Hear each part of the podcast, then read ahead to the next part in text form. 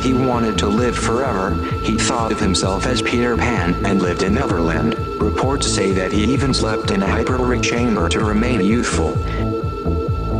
He was also a vegetarian and only had one meal a day to extend his life. Michael is known for having done yoga and meditation. Given all this, he was a health conscientious person. So why on earth would he do a drug overdose and kill himself with prescription drugs?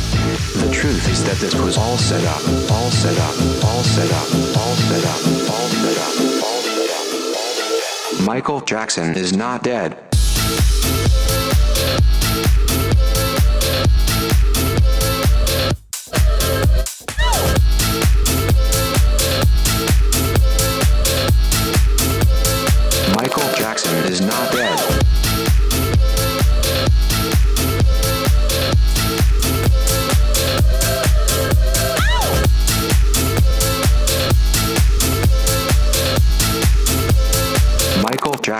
Not dead. Lisa Marie Presley has said that Michael Jackson had told her exactly how he would die years before.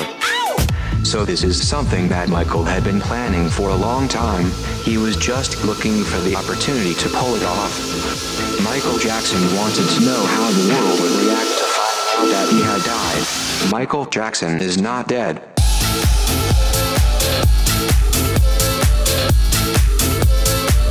This is Michael Jackson.